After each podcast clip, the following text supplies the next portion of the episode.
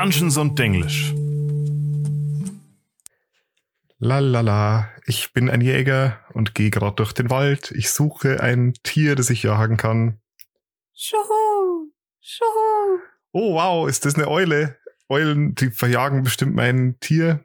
schuhu. Oh wow, oh nein, es ist doch keine Eule, es ist Marie aus dem Wald. Okay. Ich bin ein mächtiger, angsteinflößender Eulenbär, okay? Ja, das ist ähm, durchaus sehr angsteinflößend, das stimmt. Wir reden heute über Eulenbären, ihr habt es euch schon gedacht. Erstmal herzlich willkommen zu Dungeons und Englisch zur neuen Folge und Frohes neues Jahr. alles Gute im neuen Jahr wünschen wir euch. Danke fürs wieder einschalten. Wir haben ja jetzt in den letzten vier Wochen zwei Folgen ausgesetzt. Eine wegen Krankheit, eine wegen Silvester, glaube ich. Ja, es ist super, weil Dezember heißt immer so, alle YouTuber immer, boah, Dezember muss man so richtig viel rausballern. Und Aaron und ich so im Dezember. Wir sind krank. Genau. Das heißt, wir sind froh, dass wir wieder da sind und wir sind froh, dass ihr wieder da seid. Und deswegen haben wir uns gedacht, widmen wir uns heute meinem Monster, das schon mehrfach angefragt wurde und zwar einem der ikonischsten und beliebtesten D&D-Monster überhaupt, den Eulenbären. Ich finde, das sind eigentlich gar keine richtigen Monster. Das sind einfach nur zuckersüße Tiere, die mich vermutlich zerfleischen, wenn ich ihnen zu nahe komme. Wahrscheinlich ja. Auf Englisch heißen sie Owlbears. Ganz wichtig, man spricht's Owl, nicht Owl. Ich weiß, das ist ein ganz, ganz beliebter Fehler im Deutschen, weil woher soll man das wissen, wenn man kein englischer Native Speaker ist? Aber ja, Owlbear ist theoretisch richtig, aber ich sag, wahrscheinlich werde ich abwechselnd Owlbear und Eulenbär sagen. Weil wir haben hier eine gute deutsche Übersetzung, warum sollen wir sie nicht benutzen? Ja, Tatsache. Ich frage mich bei Deutsche, also Deutsch auf Englisch, Englisch auf Deutsch übersetzt schon gar nichts mehr. Ich habe in meiner Teenie-Zeit ein Jahr lang in einer sehr bekannten Fastfood-Kette gearbeitet und musste regelmäßig sowas wie Kurlifries übersetzen in meinem Kopf. Okay, ja gut, aber das ich meine, halt auch eine Fastfood-Filiale im Bayerischen Wald, also. ja, du kannst halt nicht von jedem erwarten, dass er, wie auch immer. Was ist ein Eulenbär? Das Prinzip ist relativ einfach. Eine Kreuzung aus einem Bären und einer Eule. Was? Genau. Ursprünglich wurden die erfunden von Gary Gygax. Der Mann! Die Legende. Der hat schon vor D&D an Spielen gearbeitet und in den frühen 70er Jahren hieß sein aktuelles Projekt Chainmail. Das war ein Tabletop-Kriegsspiel, wo man Schlachten gegeneinander ausgetragen hat. So ein bisschen wie das bei Warhammer heute ist. Also gibt viele so Tabletop-Wargames.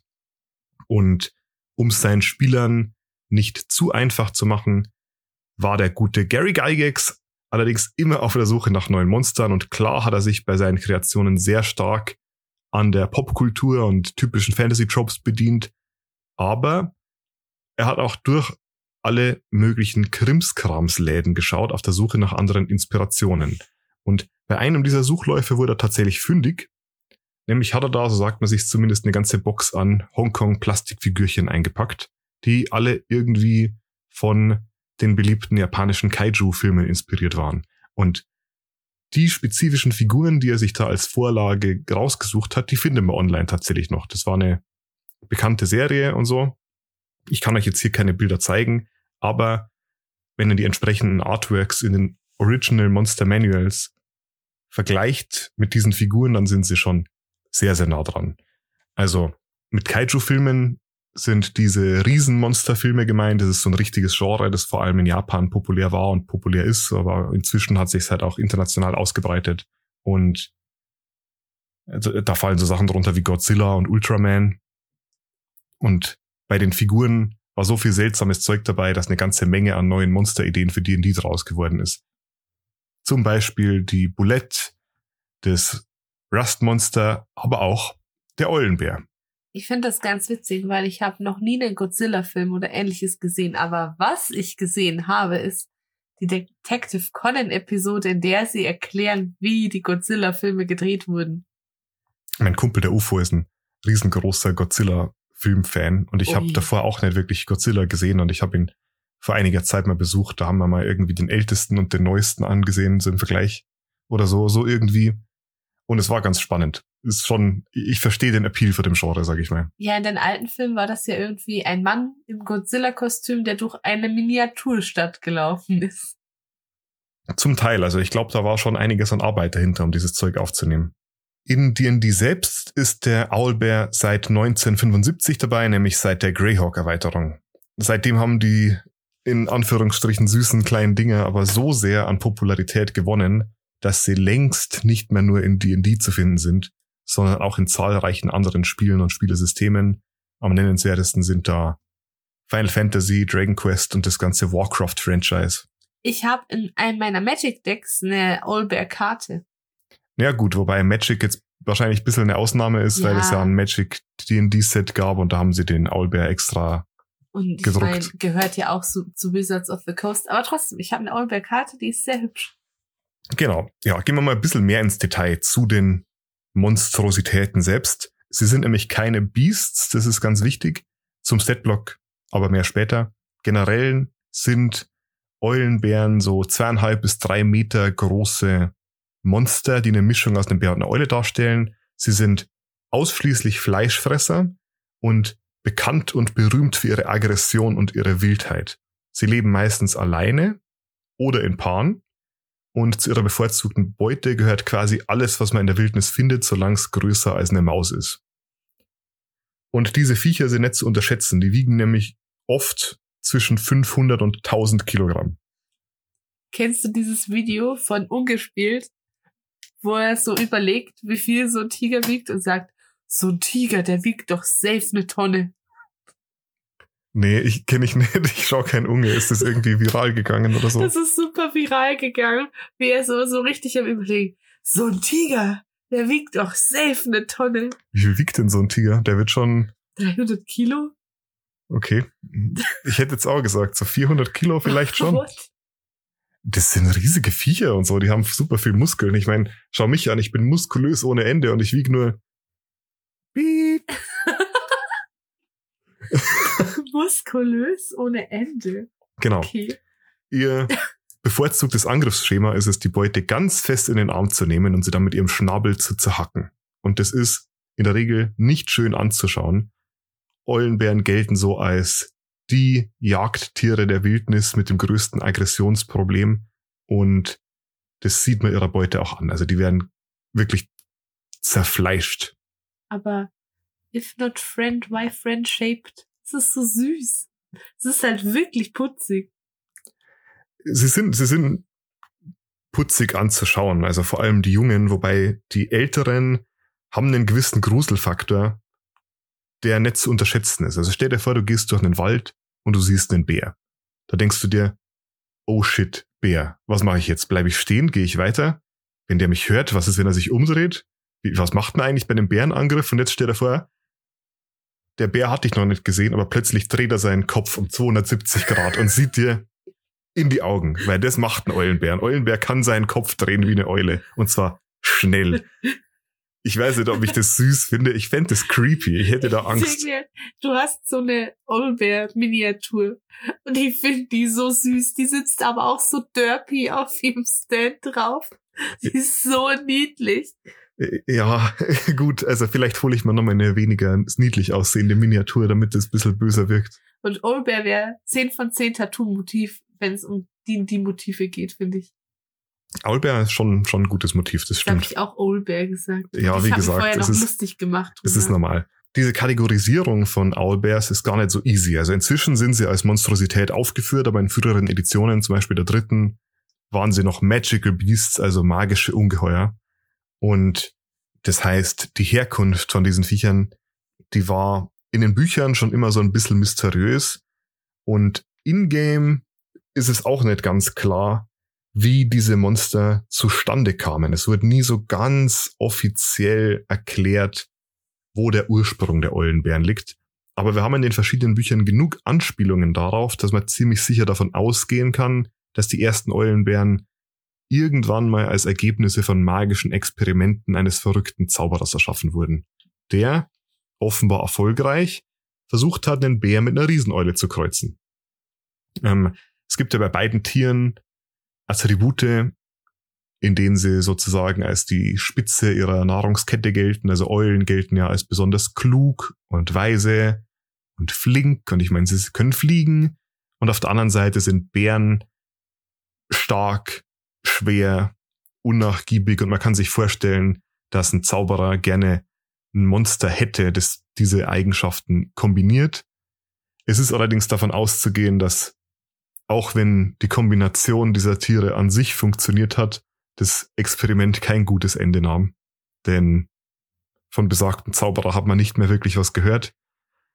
Naja, es, es gibt so einen Kandidaten ähm, für diese bahnbrechende Erfindung, ich meine, nämlich den guten Magier namens Tessala.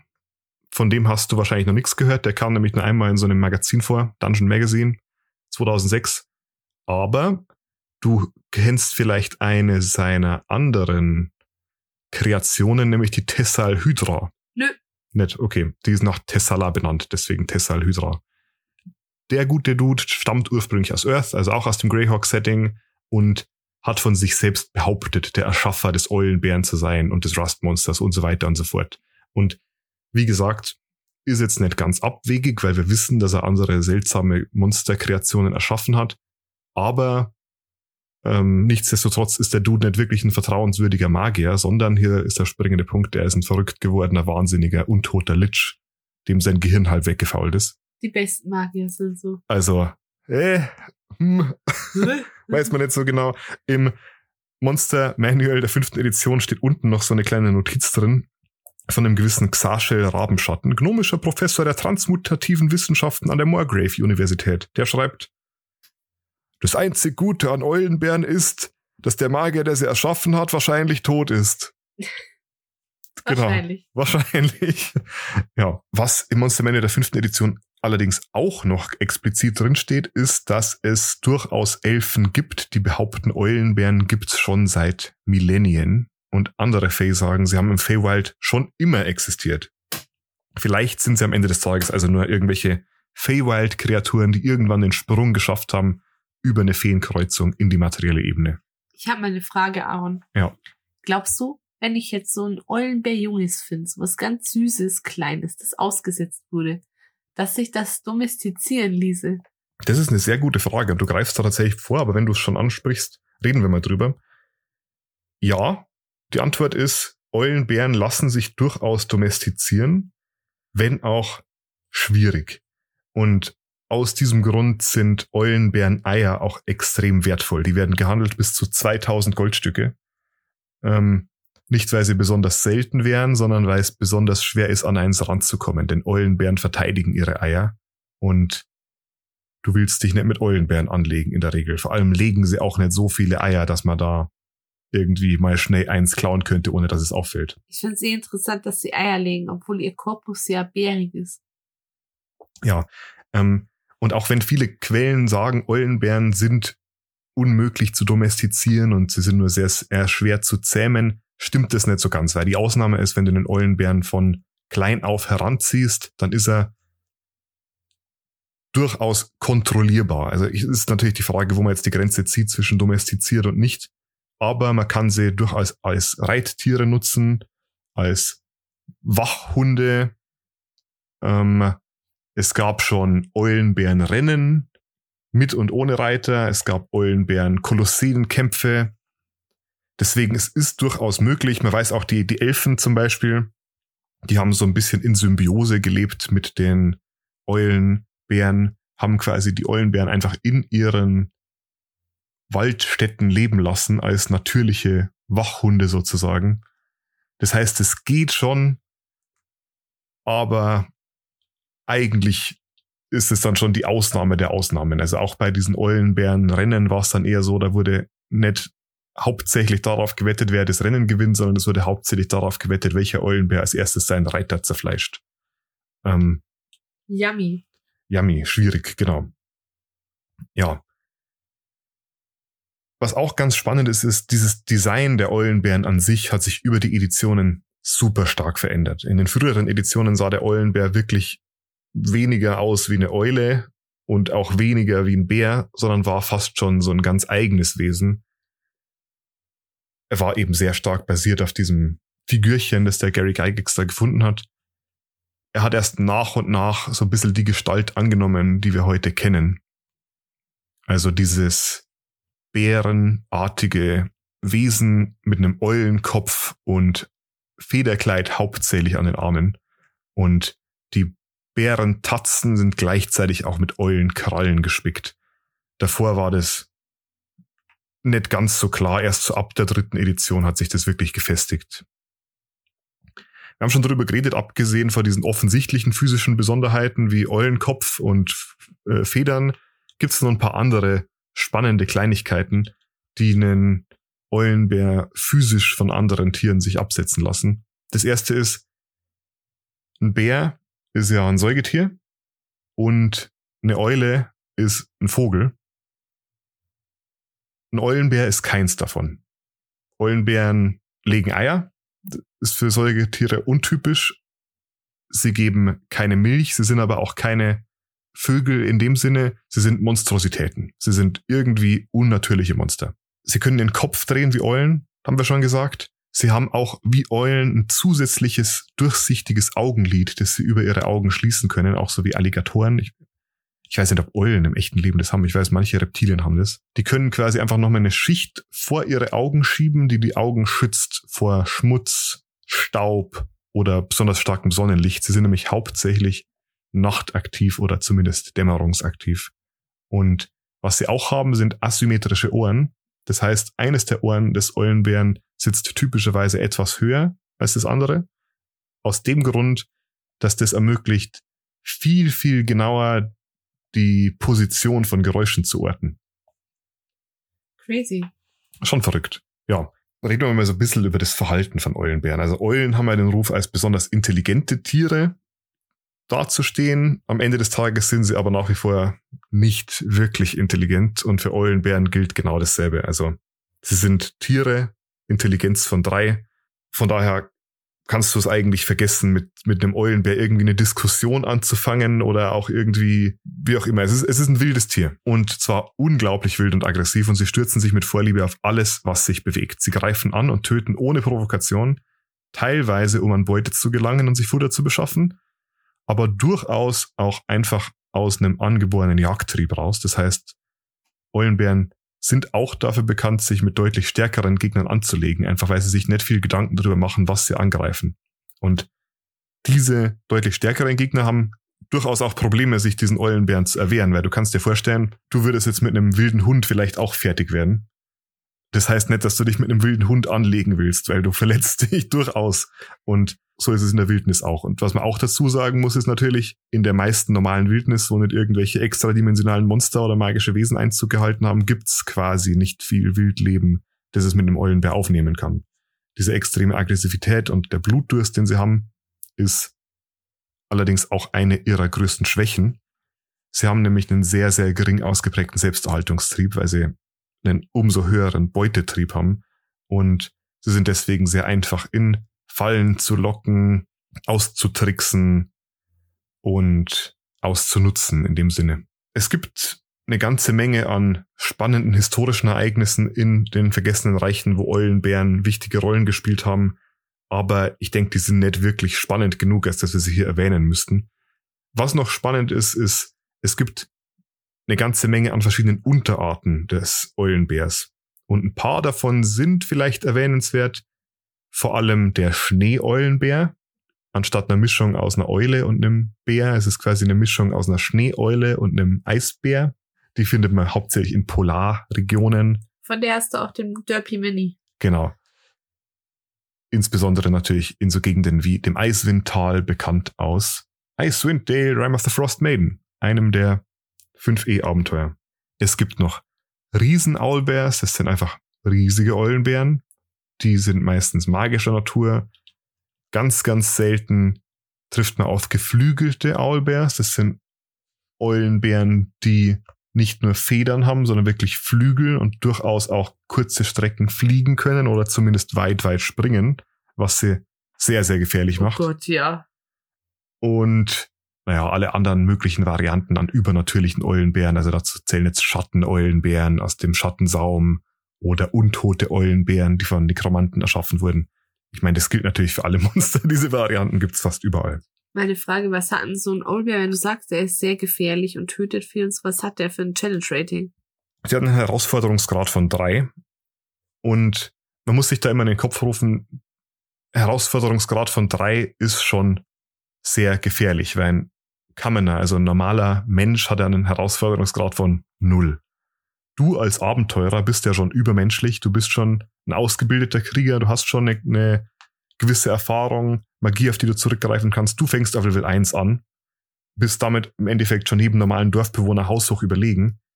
Und selbst vier Abenteurer auf Level 1 wären dem Eulenbär wahrscheinlich nicht gewachsen. Herausforderungsgrad 3 heißt ja, zumindest grob, du brauchst vier Abenteurer der dritten Stufe, dass sie es mit einem Eulenbär aufnehmen können. Und das heißt, die stecken durchaus was ein. Also ich habe den Statblock gerade hier, wir können mal reinschauen. Sie sind gelistet als große Monstrosität, gesinnungslos, Rüstungsklasse 13, im Durchschnitt 59 Trefferpunkte mit einer Bewegungsrate von 12 Metern. Okay. Haben 20 Stärke, 12 Geschicklichkeit, 17 Konstitution, 3 Intelligenz, 12 Weisheit und 7 Charisma. Spannend sind da die 20 Stärke. Aua. Ja. Haben Dunkelsicht 18 Meter und passive Wahrnehmung 13. Und kriegen auch Perception plus 3. Sie haben die Fähigkeit scharfe Sicht und scharfe Geruchssinn. Der Eulenbär hat einen Vorteil bei Würfen auf Weisheit, Wahrnehmung, die mit Sicht oder Geruchssinn zusammenhängen. Er hat Multi-Attack, das heißt, er kann, wenn er dran ist, zwei Angriffe ausführen, eine mit dem Schnabel und eine mit seinen Krallen. Und der Schnabelangriff hat plus sieben zum Treffen, macht im Durchschnitt zehn Schaden. Und der Klauenangriff hat plus sieben zum Treffen und macht im Durchschnitt 14 Schaden. Das heißt, wenn er dich mit beiden Angriffen in einem Zug trifft, dann sind das 24 Schaden. Da bist Und- du auf Level 3 locker ausgenockt. Ja, du bist auf Level 3 locker tot. Der Wizard könnte da sogar den absoluten Kill in einem, in einem Zug quasi haben. Je nachdem, wie schlecht er gewürfelt hat. Genau. Und dazu kommt, man muss immer im Hinterkopf behalten, Eulenbären jagen nicht immer allein. Sie jagen gerne mal in Paaren. Und wo ein Eulenbär ist und ein Eulenbär kämpft, muss man immer damit rechnen, dass sich noch ein zweiter herumtreibt. Das heißt, Gefahr ist im Verzug. Gefährlich, gefährlich. Ich habe gesehen in dem Dungeons and Dragons Film, der dieses Jahr, glaube ich, sogar schon rauskommt. Dungeons and Dragons Honor Among Thieves heißt er. Genau. Da gab es im Trailer auch einen Owl Owlbär. Und der sah ganz cool aus. Ich bin super gespannt, was aus dem Film wird. Ich bin ehrlich gesagt sehr skeptisch. Aber ich werde ich werd ihm eine Chance geben. Komm, wir machen einen D&D-Podcast. Klar, ziehen wir uns das rein. Ja. Aber die Chance, dass der Film gut wird, ist meiner Meinung nach nicht so hoch. Ihr könnt uns ja mal schreiben, was ihr über diesen Film denkt. Wir hatten im Discord schon mal eine Diskussion drüber. Also ich Aber, bin ein hm. bisschen optimistischer als du, aber auch nur, weil der Schauspieler mitspielt, der bei der ersten Staffel von Bridgerton den Hauptcharakter gespielt hat und den fand ich sehr hübsch. Wen spielt er? Äh, Ich habe kein Bridgerton gesehen, sorry. Der hat den Duke von Hastings gespielt. Nee, in, in dem Film meine ich. Oh, das weiß ich nicht. Ich glaube, den Paladin oder so, keine Ahnung. Okay, gut, Er ist gut. auf jeden Fall hübsch. Thermari, auf einer Skala von 1 bis 270 Grad, die ein Eulenbär seinen Hals bewegen kann. Was gibst du den Owlbears? Ich gebe ihnen eine 270, weil ich liebe Owlbears. Nee, weißt du was? Ich gebe ihnen eine 269. Sie kriegen ein Grad abgezogen, weil ich sie nicht streicheln kann, ohne dass meine Hand weg ist. Hast du gerade 269 gesagt? Ja, Nice, nice, nice. nice. Gut, Gut, ist schon wieder ein Jahr um. Wir werden dieses Jahr zwei Jahre alt. Ich glaub's kaum. das stimmt. Unsere Jubiläumsfolge rückt näher und bis dahin freuen wir uns einfach, dass ihr uns zuhört. Wir freuen uns immer über Likes, Kommentare, Rezensionen. Besucht uns im Discord. Wir sind auch über E-Mail erreichbar, d und at gmail.com. Und natürlich freuen wir uns besonders, wenn ihr uns Edelsteine und seltene Minerale zuschickt. Oh. Gold, Platin in Aaron. reichen Mengen. Aaron. Genau. Ich freue mich einfach nur über einen Kommentar. Bin ich ganz ehrlich. Und über Unterhaltungen im Discord. Genau.